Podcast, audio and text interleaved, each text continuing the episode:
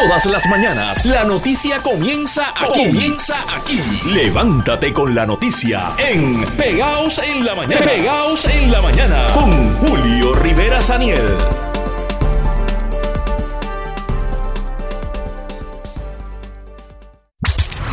Y ahora pasamos a temas políticos, porque se nos había indicado la pasada semana que esta semana se iba a dar a conocer el futuro político de José Guillermo Rodríguez, específicamente la decisión que éste iba a estar tomando con relación a eh, todo este asunto legal que él está enfrentando, pero precisamente eh, qué decisión iba a tomar sobre sus aspiraciones políticas. Pero eh, en ese transcurso ya hay eh, aspiraciones dentro ¿verdad? de esa noticia que se supone que se esté divulgando durante esta semana. Así que está en línea telefónica con nosotros Jocelyn Rodríguez, representante del Partido Popular Democrático, para que nos hable de esto y de mucho más. Buenos días y gracias por acompañarnos. Bendecido día para ti, Yesenia, y para todas esas personas que nos sintonizan en esta hermosa mañana y muchas felicidades. Gracias. Bueno, ¿usted aspirará o no a la alcaldía de Mayagüez? Mira, esta servidora se ha hecho disponible para aspirar eh, como su próxima alcaldesa de la ciudad de, de Mayagüez, ¿verdad? Ciudad que me vio nacer. ¿Ha conversado con José Guillermo? Mira, sí, eh, sostuve una reunión eh, recientemente con él y ante la determinación, ¿verdad?, que él ha tomado de no aspirar por el Partido Popular a la alcaldía de la ciudad de Mayagüez y en conversación con mi familia y bien especial también en conversación con la gente de la ciudad de Mayagüez, hemos tomado la determinación de aspirar. ¿Qué él le dijo a usted específicamente? Era simplemente eh, lo que habían te mencionado, que él ha tomado la decisión de no aspirar eh, a la alcaldía de Mayagüez por el Partido Popular Democrático. Ok. Eh, o sea que fue una conversación amena, una conversación dirigida a aspectos políticos únicamente. Sí, sencillamente a eso, ¿verdad? Este, aparte de, de saludarlo, ¿verdad? Y siempre con el cariño y la estima que siempre le hemos tenido. ¿Él estima hacer algún tipo de declaración pública sobre ese particular o quedará en, en una conversación íntima con ustedes nada más? Mira, eventualmente él tendrá la oportunidad de expresarse, ¿verdad? Este, entiendo que él anunciará cuando se va a expresar eh, a la gente sobre dicho asunto y cualquier otro tema que él quiera tocar. Ok. Entonces, básicamente, eh, él la endosa a usted. Mira, nosotros hemos estado en conversaciones, siempre eh, él ha recibido mi apoyo como yo he recibido su apoyo, pero esa, esa decisión la tomará él. Realmente yo recomendaría esperar a que él se pueda expresar. ¿Y qué, qué pasa con el alcalde interino? Bueno, No, no, mm, le pregunto, sabe ¿verdad? Este, te- porque está ahí, eh, tendría alguna oportunidad, ¿verdad? Me imagino, si es que tiene algún interés también de aspirar, pero por eso le pregunto si él le endosa a usted, no hablaron de eso en particular. Si quién, endos- que- si quién Mendoza. Guillermo. El José Guillermo Rodríguez, bueno, como te mencioné, José Guillermo Rodríguez tendrá la oportunidad de expresarse más adelante y, ¿verdad? Eso sería algo muy personal de él, que solamente él lo pudiera decir. Ok. Sobre su... Sobre, la- ejer- sobre el alcalde interino, como me, me preguntó, ¿verdad? Él está ahí para cubrir un puesto administrativo, eh, está de forma interina. Todos sabemos y conocemos que si José Guillermo Rodríguez eh, sale bien de su caso, él regresaría a cumplir su término como alcalde electo de la ciudad de Mayagüez. Ok. Y entonces, eh, analizando lo que ha sido la administración, ¿cómo usted la cataloga?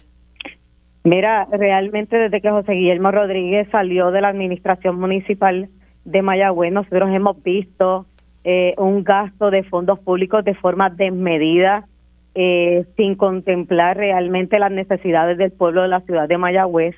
Eh, esta es una de- las razones también que nos trae a nosotros el tomar la determinación de aspirar a la alcaldía de Mayagüez, porque no se están priorizando las necesidades de nuestro pueblo. Constantemente en la calle recibo ese reclamo de la gente. El alcalde interino de la ciudad de Mayagüez ha estado obstaculizando el proceso de fiscalización de la legislatura de Puerto Rico, de la Comisión para el Desarrollo y Fiscalización de Fondos Públicos y de, otros- y de otros entes en particular. Así que esto es sumamente preocupante y sumamente alarmante. Ok, usted preside en la Cámara eh, básicamente la Comisión de Asuntos de la Mujer.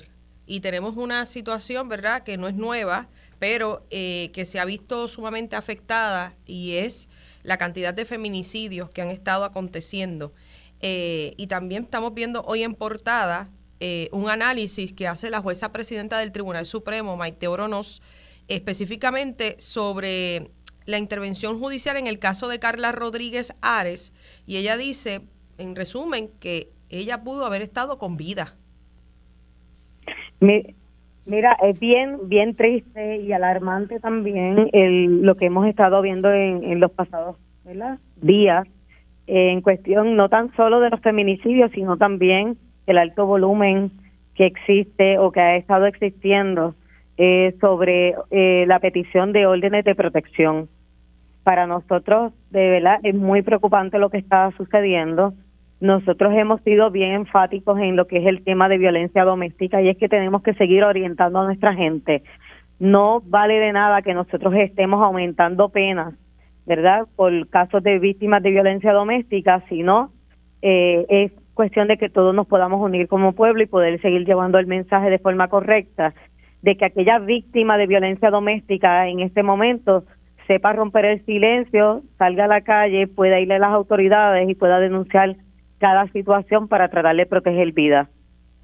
¿Qué falta, qué se puede hacer de, de manera distinta en estos casos? Mira, hay, hay que orientar, hay que orientar a nuestra gente. Nosotros en estos tiempos todavía nos hemos topado con casos que no saben que están siendo víctimas de violencia doméstica porque no conocen cuáles son eh, las señales eh, importantes que debes de saber para tu poder alarmarte y poder eh, llevar ese mensaje a las autoridades y las autoridades te puedan ayudar. Existen muchas ayudas en el gobierno de Puerto Rico para poder evitar cada situación de violencia doméstica. Bueno, pues le agradecemos mucho su declaración aquí en Pegados en la Mañana con relación a todos estos temas, específicamente a su aspiración a la alcaldía de Mayagüez y obviamente a esta problemática sobre la violencia de género en Puerto Rico. Muchas gracias. Siempre a, la mayor disposición y muy agradecida por la oportunidad. Vamos ahora entonces a retomar este tema de la política, así que le damos los buenos días. ¿Cómo se encuentra? Buenos días, Yesenia, para ti, mucha felicidad y para todo el público que nos sintoniza. Igualmente. Ramos, eh, hace unos instantes hablamos con Jocelyn Rodríguez, eh, quien nos dijo pues que va a estar aspirando a la alcaldía de Mayagüez, que habló con José Guillermo eh, Rodríguez, eh, y pues este le informó que no estaría aspirando, eh, y ella pues le habló sobre su intención. Sí, tuve la oportunidad de escuchar la entrevista. yo había escuchado a José Guillermo hace algunas semanas que se había expresado que estaría notificando al pueblo cuál era su decisión, pero todavía no lo he escuchado de su parte. Ah, de su boca usted no lo ha escuchado. Eh, no, como sabes, hay una decisión del fiscal que nosotros no podemos tener comunicación y que tanto él como yo hemos respetado durante todo este proceso. Eh, ok. Eh, ¿Usted no tendría ninguna aspiración? ¿Solamente su proceso sería para este interinato? Ya nosotros radicamos nuestra candidatura, la representante lo conoce, en un movimiento de pueblo que se hizo el pasado 13 de diciembre, donde recibimos un apoyo grandísimo del pueblo de Mayagüez y pues estamos encaminados hacia eso. O sea, que ella no lo reconoce. Eh, parecería que no. ¿Por qué razón? Pues lo ve ya entonces eh. como un contrincante, un fuerte contrincante. Mira, no sé, cuando una persona hace encuestas y una persona está adelante, pues siempre es a la persona que van a atacar los demás, así que yo asumo que debe ser por eso. Y entonces, como no puede mantener comunicación, no sabe entonces si el alcalde en efecto la avala a ella o la avala a usted.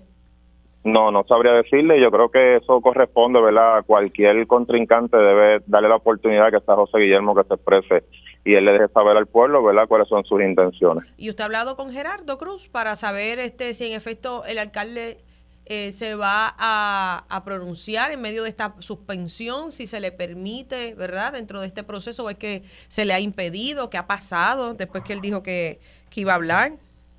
Nosotros hemos conversado en varias ocasiones, pero en relación a esto, pues le correspondería a José Guillermo y Geraldo lo expresó públicamente, que le iba a dar la oportunidad que fuera José Guillermo que se expresara.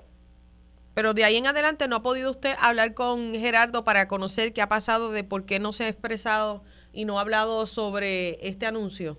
No hemos hablado no en relación a este tema. Ok. ¿Qué le dice al pueblo eh, con relación a estas aspiraciones en medio de todo este proceso que está llevando el, suspendido alcalde? Mira, hicimos una actividad donde presentamos la radicación que tuvo cientos de personas que llegaron un miércoles en la noche para acompañarnos en este proceso. Ha, ha sido fuerte, ¿verdad?, durante estos pasados 20 meses poder llevar la administración municipal, pero hemos tenido muchos logros, muchos proyectos que se han podido materializar eh, ayudas a la gente directa, se han entregado vales de alimentos, hemos comprado baterías de, recarga solar para poder entregar a las personas con necesidad que tienen alguna condición médica y hemos estado trabajando en la calle, así que el respaldo lo tenemos. No se va a quitar, va a seguir a pesar de que su la, la representante no lo reconoce. Eh, no, no, nosotros estamos con el pueblo y yo creo que eh, allí es donde se deciden las elecciones y el voto es el que cuenta. Ya dijo que usted estaba ahí más que para ese proceso y que una vez, si el alcalde salía bien, pues entonces culminaba eh, su proceso y ahí acababa todo. Bueno, es que hay una realidad. José Guillermo sigue siendo el alcalde de la ciudad de Mayagüez, aunque está suspendido. En caso de que en algún momento en los tribunales, ¿verdad?, se determinara eh, que no se encontró causa, pues él regresaría a su posición. Eso es una realidad, pero eso no es lo mismo que decir que la gestión de este servidor pues va a culminar allí. Sus aspiraciones siguen. Es correcto. Bien, pues le agradecemos mucho Jorge Ramos que haya hablado con nosotros en esta mañana. Gracias a ustedes, buen día. Y tenemos ya en línea telefónica al comandante Carlos Nazario. Buenos días, Nazario. Buenos días, buenos días Yesenia, a todos en el estudio, a todo Puerto Rico, muchas felicidades. Bueno, gracias igualmente. Nos gustaría una actualización sobre estos incidentes registrados en Juana Díaz, eh, Morovis, Jurado y Bayamón. Sí, este, todos estos incidentes, estamos en, la etapa preliminar de la investigación eh, eh, por los diferentes cuerpos de, investigación criminal. los mismos, todos ellos ocurridos mediante acecho, ¿no? Este, son delitos que ocurren por acecho eh, eh, tenemos cinco hechos violentos, hechos, cinco asesinatos ocurridos el fin de semana festivo de la Navidad. Esto representa tres asesinatos menos en comparación con el año pasado, para, para las mismas fechas en términos de los días de festividad, y 118 a nivel del año, de lo que vamos en el año, es que son este 118 asesinatos menos en comparación con el año pasado. Estos hechos, pues como te menciono, fueron por acecho, la mayoría, la mayoría de ellos el móvil establecido como el narcotráfico y estamos en la etapa de recopilar este, la evidencia pertinente, personas de interés, entrevistar personas de interés, verificar las cámaras si algún material fílmico que se pueda recuperar y eh, obviamente la, espera de, los análisis periciales en el negociado de ciencias forenses. En, en uno de estos casos eh, había trascendido que una de las víctimas era hijo de un miembro de la policía. Eso es así. En el caso de Juana Díaz, mm. tenemos el, el, eh, uno de los pisos, es hijo de una compañera del, del área de, del área sur. Eh, ¿Y fallece víctima de inocente o estaba ligado a algún esquema?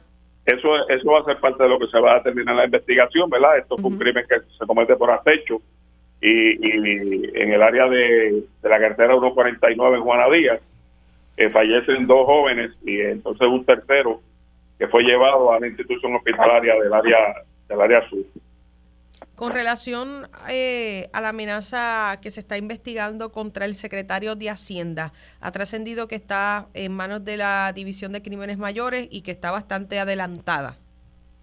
Eso es correcto. Eh, ese incidente ocurre también en, en, un centro comercial del área metropolitana él, es víctima de, una amenaza y de una intimidación eh, mientras se encontraba haciendo una gestión personal en dicho establecimiento.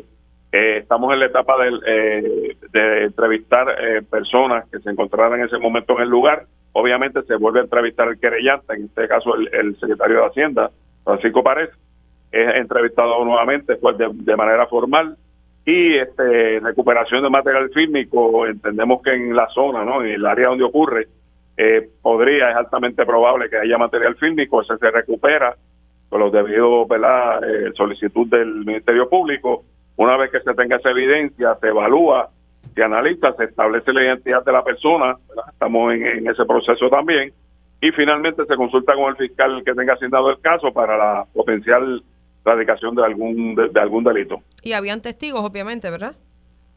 Obviamente tenemos al perjudicado en este caso, ¿no? Que, es el, señor Francisco Párez y cualquier otra persona que se encontrara en el lugar, ¿verdad? Que pueda aportar la investigación y pueda hacer este eh, cruzar, ¿no? Al nivel ya de testigo eh, como tal del evento. Ok. Eh, mire, se han hecho muchas denuncias, ¿verdad?, eh, con relación a la problemática de la pirotecnia. Eh, y ha sido algo bien difícil de controlar. Recomendación para los ciudadanos, porque obviamente, pues, esto ha sido en todo Puerto Rico. Eso es así. El, como tú bien mencionas, el, asunto de la pirotecnia, en adición a que es un delito, y es un delito grave, podemos añadir a eso que es sumamente peligrosa. Todos los años tenemos personas heridas que pierden extremidades eh, de las manos, no pierden este eh, dedos de las manos, sufren heridas graves en ellas, heridas permanentes, mutilantes. Y eso, pues, eh, mayormente tenemos que tener en cuenta que los niños son cosas llamativas para los niños, los menores, y es responsabilidad de los adultos, pues, evitar, no, no solo, no solo este no hacérselo llegar a los niños, sino evitar cualquier manejo de pirotecnia, ya que esto pues en adición al delito que, que, es este innato en, este tipo de, de, productos, pues está el peligro a la salud en términos de tanto de los adultos como de los menores. Pero si algún residente, ¿verdad?, de alguna comunidad eh, tiene alguna situación con algún vecino, eh, llama a las autoridades, las autoridades, la policía, interviene, ¿cuál es el proceso? ¿Cómo lo están trabajando? Tenemos, excelente eh, eh, pregunta, eh, Yesenia. Tenemos unidades dentro del plan que está establecido para estas Navidades. Tenemos unidades de inteligencia haciendo unos trabajos para identificar las personas que están haciendo uso de pirotecnia y las personas que la están distribuyendo. Tenemos un personal dentro del plan que está establecido para estas Navidades, específicamente para eso que mencionas, y sí, 343-2020 denuncia de cualquier uso que se esté haciendo de pirotecnia y cualquier información que se tenga donde pueda estar almacenada la misma.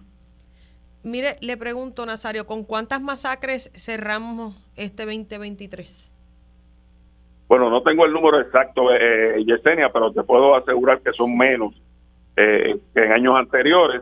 Como te mencioné, eh, o sea, tenemos 118 asesinatos menos en comparación con el año pasado y podemos tener esta conversación una vez que entre el nuevo año, Yesenia, y te aseguro que vamos a estar hablando de números históricos, números de más de 30 años que no se daban en términos de la incidencia. Tenemos 11 eh, féminas asesinadas menos en comparación con el año pasado. Tenemos 12 carjacking menos que el año pasado. Eh, eh, ¿verdad? Y, siempre menciono, Yesenia, un solo asesinato, una sola fémina que muere es una tragedia en el país. Porque esta persona deja una familia, deja uno, unas personas que sufren, es una familia que se destruye pero no es menos cierto que los hombres y mujeres que trabajan en el negociado de la Policía de Puerto Rico han hecho un esfuerzo para llevar estos números, este tipo de incidentes, eh, a, minimizarlos, ¿no? A, llevarlo a números este, sumamente eh, bajos.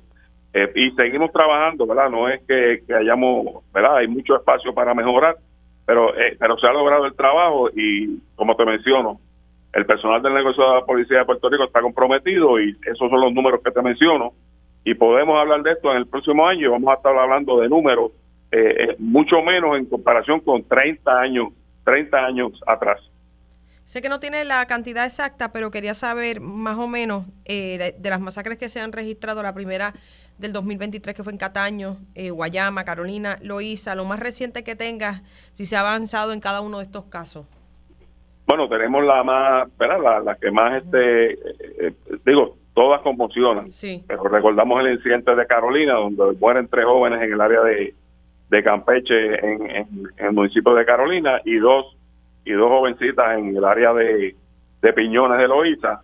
Esa es la más reciente. Esa, investigación, esa investigación está sumamente adelantada. La estamos trabajando en, unión al negociado federal de investigaciones y es la más reciente ¿verdad? que recuerdo. Entiendo que es la de la más reciente y esperamos tener resultados este, positivos en esa investigación. Ok. Así que un llamado final a los ciudadanos con relación a la otra problemática que se ha estado registrando de las personas que están manejando en estado de embriaguez, que no designan a un conductor, a un conductor, debo decir, y que no pasan la llave. Excelente. Eh, dentro del plan también que te mencioné, incluye personal específico, personal especializado con el equipo especializado para la detección de conductores en estado de embriaguez. Lo mismo, Yesenia, esto eh, en adición a la conducta criminal que es conducir un, en estado de embriaguez, tenemos la tragedia que ocurre en la familia eh, puertorriqueña, tanto con el conductor como las víctimas potenciales que puedan ser este, atropelladas por estas personas. Eh, tenemos eh, eh durante toda este, la historia que personas en estado de embriaguez eh, asesinan, no matan personas en la carretera, es un arma. El vehículo se convierte en un arma mortal una vez que usted entra en ese vehículo y lo enciende para conducirlo, usted ya tiene un arma mortal en las manos y es cuestión de que, de surja una víctima para usted convertirse en un asesino. La exhortación es a evitar conducir vehículos en estado de embriaguez y, y evitar tragedias tanto a usted como a la familia, a la potencial familia de alguna víctima. Bueno, pues muchas gracias comandante Carlos Nazario, portavoz de la Policía de Puerto Rico, por toda la información que nos ha brindado esta mañana. Gracias a ustedes y felicidades a todos en el estudio tocar otro tema que es de suma importancia y que a muchos les preocupa y es la de los sismos en Puerto Rico. Y está con nosotros eh, Víctor Huérfano, director de la Red Sísmica de Puerto Rico, a quien le damos la bienvenida. Muchas gracias por acompañarnos y buenos días. Muy buenos días, muchas felicidades y los mejores deseos para el nuevo año. Gracias, igualmente para usted. Bueno, se registró un temblor eh, en horas de la madrugada de hoy. Sí, eso es correcto. A eso de las 3 de la madrugada, un evento de magnitud 5.3 en el área del Cañón de la Mona, más hacia la República Dominicana. Un evento que fue reportado como sentido en la República Dominicana y aquí en Puerto Rico. No causó ningún daño y no se espera, la verdad, de que haya daños eh, por ese evento. Tampoco hubo ningún tipo de mensajería de tsunami, debido a que pues el evento fue apreciable, pero no llegó al umbral para, para pensar en tsunamis. Ayer hubo otra actividad y el viernes. Le pregunto, ¿esto tiene todo que ver eh, con en la misma zona donde ha estado aconteciendo? No, el evento del día de ayer ocurre al noreste de la de Puerto Rico, de Islas Vírgenes, en lo que se conoce como la zona sísmica del sombrero. Es una zona que es eh, aparte de la del cañón de la Mona. Si bien pues a la larga regionalmente sí todos estamos en, sobre la misma zona de fallas, pero ya localmente esa falla es, eh, es, diferente. Al igual que el suroeste de Puerto Rico, donde está la secuencia, también son, son fallas diferentes que tienen eh, eh diferente tipo de, actividad. ¿Y la del viernes? En el Cañón de la Mona. En el Cañón fue, de la Mona. Sí, fue, ya hemos tenido dos eventos de importancia verdad mayores a 5.0, de hecho el del día antes, el de hace un par de días fue un 5.4, el de esta madrugada fue un 5.3 que ya los catalogan, ¿no? Al ser un evento de magnitud mayor a 5 ya se cataloga como un evento de, importancia, un evento moderado. En, ni en el del hace un par de días ni en el de esta madrugada se reportó daños. Y eso debido a la, distancia, ¿no? Estamos hablando de unas 40 millas de distancia de, de las zonas pobladas, tanto de República Dominicana como de, de Puerto Rico. Y eso pues es una buena noticia dentro de todo, ¿no? El, ya la distancia, cuando la onda sísmica llega atenuada, ya no causa daños a la infraestructura. Sí se, se siente y se siente de manera apreciable, pero no ya no tiene la suficiente energía para causar algún daño. Hay que preocuparse por el, el tiempo en el que ocurre, tomando en cuenta el evento de enero del 2020. Pues mira, el, realmente la actividad sísmica, recuérdense que no hay manera de, todavía la ciencia no ha llegado a ese nivel de uno poder tener un pronóstico, una proyección a corto plazo. Sí se puede hacer una proyección a mediano o largo plazo, que es lo que nosotros pues hemos recomendado y le hemos eh, eh, notificado a la población, ¿no? que tenemos historia, eso es verdad, en tanto en, el, en ambos sitios, tanto en el Cañón de la Mona como en la zona sísmica del Sombrero hay historia de eventos apreciables fuertes en el pasado, de, hablando más de más de un siglo, en el caso del Cañón de la Mona, o tres siglos en el caso de del noreste de Puerto Rico. Siguiendo esa historia y siguiendo pues lo que se conoce de las fallas y siguiendo también la, experiencia que, que tuvimos hace poco en el suroeste de Puerto Rico, pues lo que nos queda es eh, prepararnos, tener nuestros hogares preparados, por supuesto seguir con nuestras actividades diarias, porque no uno no puede detenerse por pensar en, en, este tipo de, de problemas, porque no, no, no, sabemos la verdad si puede ocurrir un evento mayor o ya es un evento que ocurrió y ya todo vuelve a la, a la tranquilidad. Esperemos que así sea. O sea que no hay que preocuparse, no hay que eh, entrar en, histeria ni en pánico, solamente estar pendiente y mantener esos planes eh, como familia. Exactamente, exactamente, sí, eso claro, por supuesto, mantener esa conciencia sísmica eh, y, de nuevo preparar nuestro hogar, aquellas cosas que puedan caerse, cuadros, objetos en las cocinas, los tanques de gas, tenerlos bien sujetos a la pared y que si han de moverse, pues que se muevan, pero que no se vayan a, caer o que no vaya a ocurrir algún tipo de accidente. La página de la red sísmica siempre eh, alerta y también recoge eh, información que suministran los ciudadanos para eh, actualizar, ¿verdad? Eso es correcto, sí, esa es la, fuente oficial de la información. También síganos por las redes sociales, tan pronto ocurriese algún evento así de que sea sentido por la población, eh, se reporta tanto por redes sociales como por la página oficial. También pues le, pedimos a la población que nos, eh, reporten, pero eso nos ayuda también a, mejorar un poco la, la, información que se brinda en caso de un evento sísmico. Así que eh, eh, si sintieron el evento, lo sintieron leve o como sea, pues nos, nos reportan. Hay un formulario donde la población puede llenar esa, esa sensación o esa experiencia que hayan tenido y eso nos ayuda también. Para ir cerrando, le pregunto, huérfano, en términos de análisis de lo que ustedes recogen en cuanto a data, eh, este 2023, eh, ¿cómo lo analizan en cuanto a la actividad sísmica? ¿Ha sido uno moderado, de preocupación? Sí, pues mira, ya el, el, el, año que va terminando les puedo comentar que estamos cerca de los 4.000 eventos. es un año que ya si comparamos con el 2020, por supuesto, donde ocurrió la parte principal de la secuencia del suroeste, allí se reportaron sobre 20.000 eventos.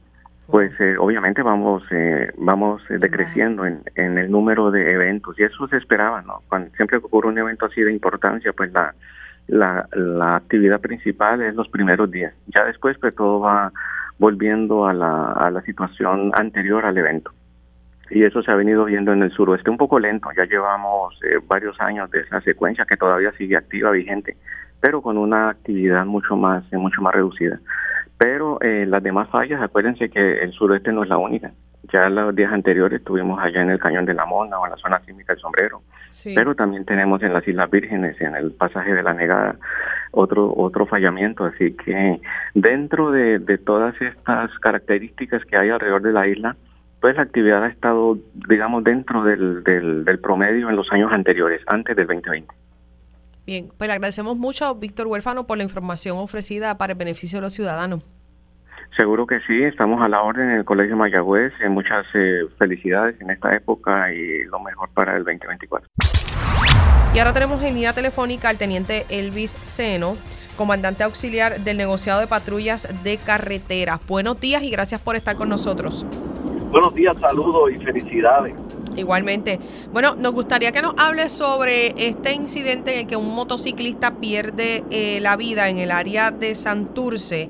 Eh, ha trascendido que fue impactado por el conductor de una guagua específicamente y aparentemente eh, manejaba a... esto fue lo que ocurre específicamente. Mira, esto ocurrió a las 11 y 30 de anoche, 25 de diciembre en la avenida Fernández Junco, intersección con la calle José Ramón Figueroa. Ahí de la investigación realizada se establece que mientras el conductor de un vehículo Mercedes-Benz eh, GLC 350 color gris no se detuvo y tampoco le cedió el paso al conductor de una motora anaranjada y negra, el cual todavía no ha sido identificado. Debido a esta negligencia del conductor del vehículo, pues la motora le impacta y sale expulsado cayendo sobre el pavimento, resultando con heridas que lo ocasionaron la muerte en el acto. Al conductor de la Mercedes se le practicó la prueba de alcohol por sangre. Obviamente aquí tenemos que esperar ahora que el Instituto de Ciencia Forense nos, analice la prueba y nos remita los resultados. O sea que hay testigos de este suceso. Por lo menos que tenga conocimiento, no. No. Y eh, entonces, eh, ¿el conductor se negó a hacerse la prueba? No, optó por someterse a la prueba de sangre. Okay. Eso, eso pues obviamente lo llevamos al hospital, allí un doctor, un enfermero le está la misma, pasa al Instituto Toxicológico de Alcohol del Departamento de Salud, quien analiza la misma y nos emite los resultados. pero ha habido un aumento con relación a este tipo de accidentes en las carreteras. Y este es el llamado que han estado realizando específicamente sobre estos sucesos.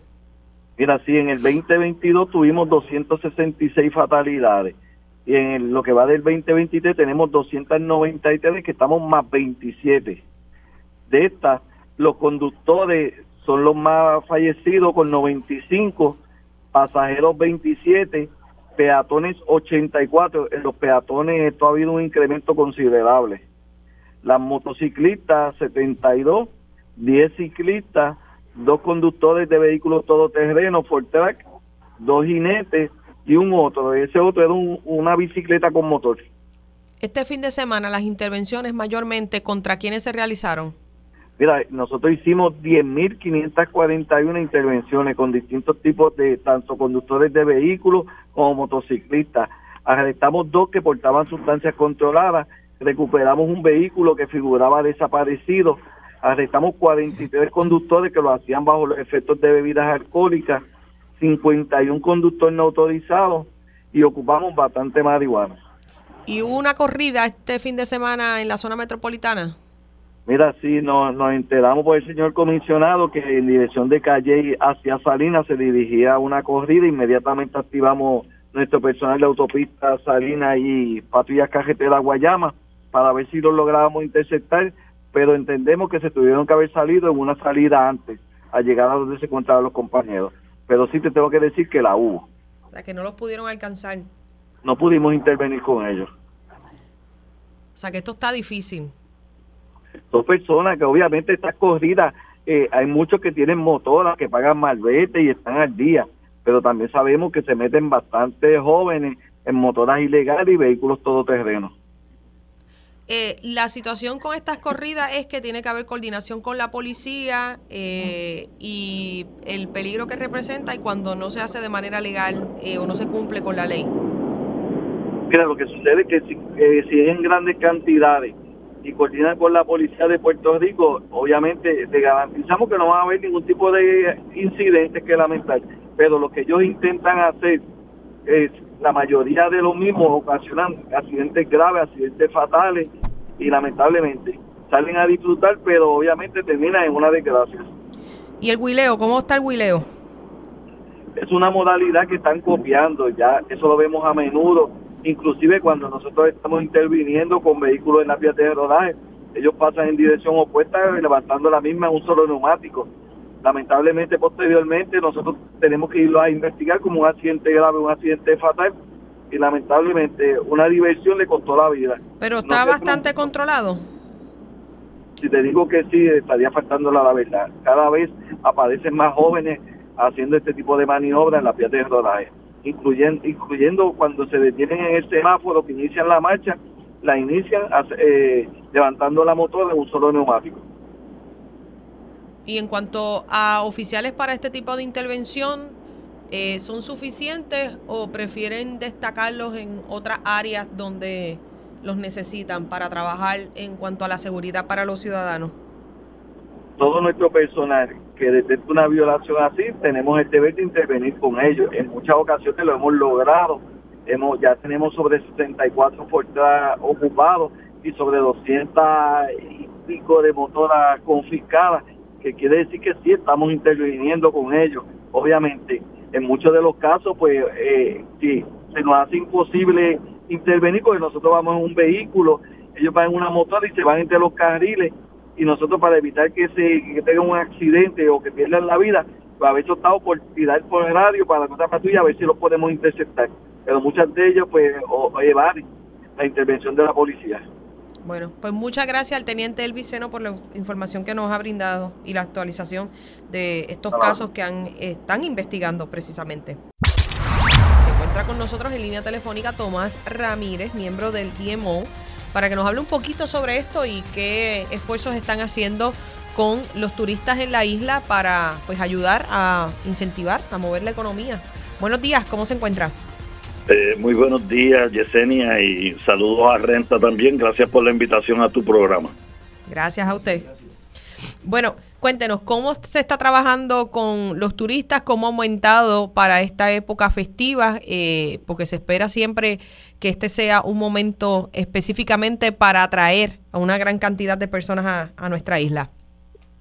Pues mira, el, el 2023 va a ser igual o mejor, ¿verdad? Mejor en muchas áreas que el 2022. Ya a finales de octubre muchas de, los, de las metas del 2022 se habían alcanzado, así que noviembre y diciembre va a añadir a eso. Eh, Puerto Rico pues tiene una característica bien importante en el Caribe y es que tiene facilidades para acomodar a todos los gustos y presupuestos, ¿verdad? Y muchos de los atractivos en Puerto Rico son gratis, que son los todo lo ecoturístico que tenemos.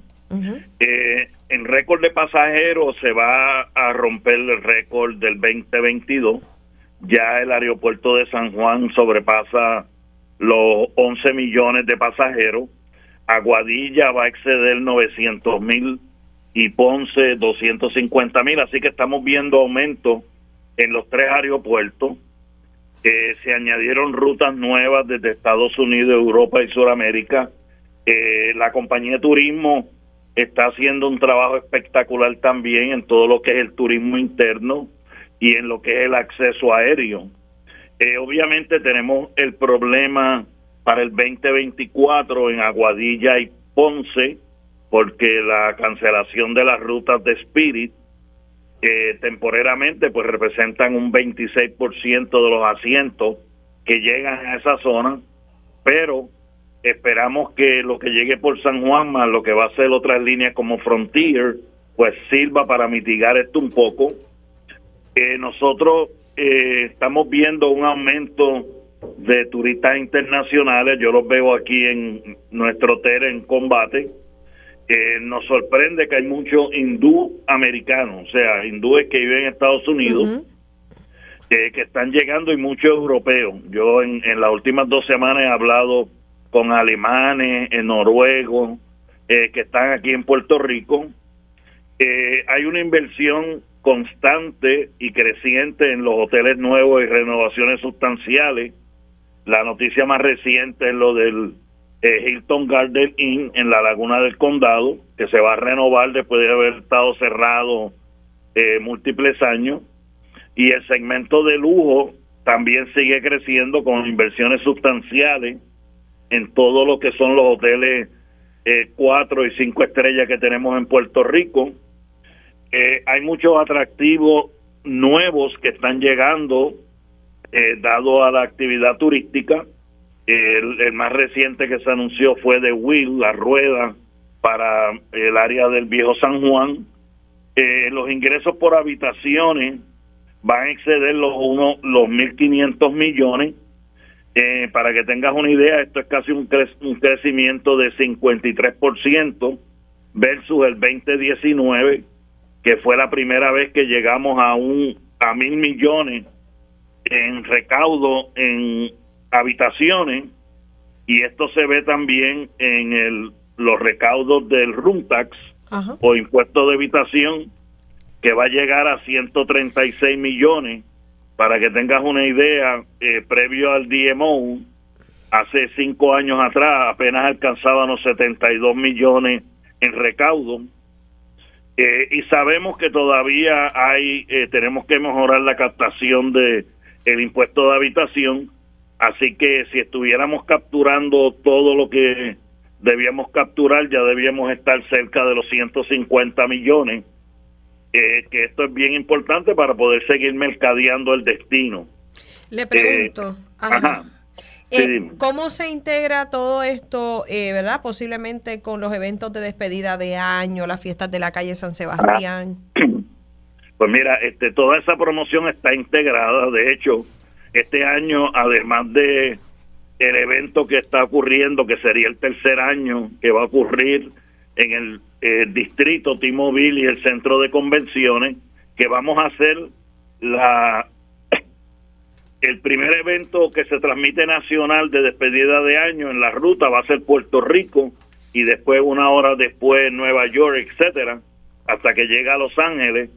Eh, también, pero en el eh, Vivo Beach Club va a haber un evento gigantesco también y casi todos los hoteles tienen fiesta eh, de despedida de año, así que yo imagino que va a haber miles y miles de personas, las reservaciones están bien altas para esa temporada, así que está todo integrado y coordinado para esa fecha. ya nosotros, ¿verdad? Lo estamos viendo, que estamos, somos el hotel más, más lejano de San Juan, donde ya desde hoy en adelante el hotel empieza a llenarse hasta el día 2 de enero. Eh, así que lo mismo va a pasar a través de todo Puerto Rico. Ok. Así que hay expectativas para eso, igual con las visitas de los turistas que llegan a bordo de cruceros. En eh, los cruceros también han estado creciendo más lentamente porque nosotros perdimos algunas de las rutas que eh, son homeport, o sea que se inician en Puerto Rico y eso tarda tiempo en recuperarse, se están implantando, pero vamos lentamente, pero hemos ido creciendo en el sector de cruceros y ya estamos bien cercanos a la figura prepandémica. Así que este verdaderamente el trabajo que está haciendo la compañía de turismo y Discover Puerto Rico, trabajando eh, como uno solo, pues está proveyendo que Puerto Rico siga creciendo en el sector turístico. Ya tenemos sobre 94 mil empleos, eh, que esto es casi 25 mil empleos más que lo que teníamos en el eh, prepandémico en el 2019. Así que el crecimiento es en todas las áreas. Eh, también este, la transportación ha mejorado grandemente y seguimos trabajando en todos los segmentos que gustan de los diferentes turistas que están llegando a Puerto Rico. Mucha familia está viajando a Puerto Rico a disfrutar de todos los atractivos que tenemos. Ok. Bueno, pues le agradecemos mucho, Ramírez, por la información que nos ha brindado de este importante sector y, tan importante tema que es la economía para el beneficio de nuestra isla. Definitivo, y muchas gracias por la invitación. Y con nosotros está la secretaria del DACO para hablarnos específicamente sobre cuáles son esos requisitos que tienen que hacer, cuáles son esos procesos. Así que le damos la bienvenida a Lizuanet González. Buenos días, gracias por acompañarnos. buenos días, Yesenia. Buenos días a todos los radioescuchas y felicidades. Igualmente, ¿cómo se encuentra? Todo bien, gracias a Dios. ¿Y ustedes? ¿Todo bien por allá? Bien, bien, bien, gracias. Bueno, sabemos que una vez pasa este día de Navidad, inmediatamente mucha gente pues tiene que hacer esa tarea de ir a cambiar muchos de estos obsequios, pero a veces pues no tienen su recibo, no tienen las cajas donde vinieron estos regalos, eh, cuáles son los procesos para poder entonces realizar todo ese trámite. Bueno, eh, lo primero que tengo que exhortar a los consumidores es a que verifiquen los recibos. Es bien importante todo recibo debe contener la política de devolución del comercio donde esos productos fueron adquiridos. Y, ¿verdad? Cuando el consumidor va a comprar el producto, es bien importante siempre que estén pendientes no solamente al recibo, sino a la rotulación, que esa rotulación de la política de devolución que varía de tienda en tienda. La tienda es quien establece su, su propia política. El Departamento de Asuntos del Consumidor lo que hace es fiscalizar la divulgación de las políticas. Para que nosotros no entramos en cuál va a ser la política de la tienda X, de la tienda Y, simplemente fiscalizamos que esté rotulada y que ese consumidor salga orientado sobre cuál es la política de devolución del comercio. Y básicamente eh, aquellos que pues no logren realizarlo aún teniendo, ¿verdad? Ese recibo, porque a veces suele pasar, como nos decía la otra vez, eh, hay comercios que se niegan, eh, ahí es donde entonces procede a hacer el, la queja ante el DACO. Si, si ese cajero o ese empleado se niega a hacerle la devolución, siempre pregunte por el gerente de la tienda, porque el gerente quizás le va a dar una atención diferente, probablemente, ¿verdad? Esperemos que así sea. De lo contrario, el consumidor se puede comunicar al 787-722-7555 o en nuestra página www.daco.pr.gov puede hacer una querella donde nosotros de manera inmediata vamos a atender la situación. Bien. ¿Algún otro dato importante que quieras resaltarle a los consumidores antes de despedirnos? Que no solamente estén pendientes de la política de devolución, sino que si van a comprar en seres eléctricos y productos verdad costosos, también verifiquen las garantías de estos productos, ya sea con el manufacturero o con ese comercio al tal. Esto es bien importante. Eh, y los anuncios engañosos, que si tienen información o ven alguna irregularidad en los comercios, se comuniquen a, a, los, a los números que di anteriormente o a nuestra página, eh, redes sociales Taco a tu favor, para nosotros de manera inmediata enviar a nuestros inspectores a verificar. Bien, pues muchas gracias González. Gracias, que tenga día.